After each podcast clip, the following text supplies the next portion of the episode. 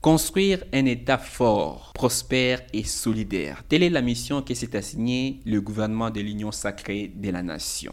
Pour y parvenir, son chef, Jean-Michel Samaloukonde, compte s'appuyer sur un vaste programme qui s'articule autour de 15 piliers et 343 actions. Il a déposé le 20 avril les 64 pages du document au bureau du président de l'Assemblée nationale en attendant l'investiture de la nouvelle équipe gouvernementale qu'il dirige. Si personne ne peut reprocher au gouvernement d'être ambitieux, il est tout aussi légitime de s'interroger sur les moyens et les ressources disponibles pour atteindre les objectifs fixés dans un temps aussi court, soit entre maintenant et décembre 2023. Bonjour, je m'appelle Trésor Kibangula et je suis analyste politique au sein du groupe d'études sur le Congo, centre de recherche basé à l'Université de New York. Vous écoutez le 11e numéro de Ponajek, notre capsule audio qui tente d'éclairer les questions d'actualité en RDC. Nous sommes le vendredi 23 avril.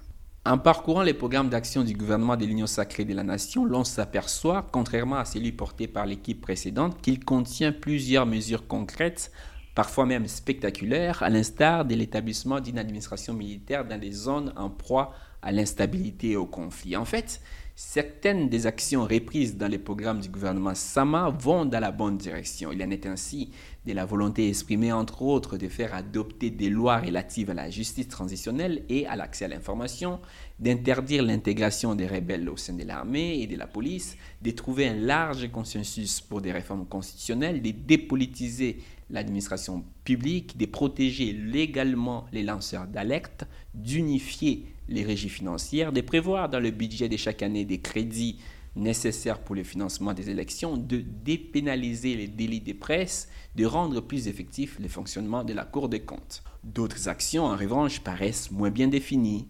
Éradiquer les groupes armés opérant dans le pays, limiter strictement l'octroi des exonérations dérogatoires, améliorer la gouvernance de la régie des eaux, construire des logements sociaux à travers la République, rationaliser les jours fériés. La liste de ces bonnes intentions, sans indication claire de leur faisabilité, est bien longue. À côté d'une vingtaine de nouvelles structures à créer, notamment l'Agence pour la promotion de l'innovation, l'Office national de la pêche, la Banque nationale de développement et l'Académie pour l'apprentissage, la promotion et la protection des langues nationales.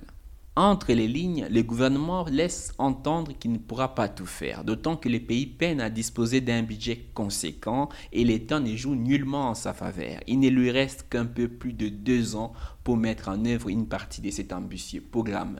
Il va falloir donc mieux hiérarchiser ces 343 actions et indiquer clairement aux Congolais celles qui sont prioritaires, les temps qu'il faut pour leur réalisation, leurs coûts financiers et qui en sont spécifiquement responsables. Cette responsabilisation est d'autant plus nécessaire lorsqu'on veut faire émerger un État fort à même de pacifier l'Est du pays. Mais renforcer l'armée et la police, par exemple, sans poser un diagnostic sérieux sur le comportement de ces forces de défense, qui souvent font également partie du problème, puisqu'également pointées dans des violations des droits de l'homme, la taxation de la population, les transferts d'armes et soutien des groupes armés, occulte dans ces programmes du gouvernement la nécessaire lutte contre l'impunité au sein de l'armée.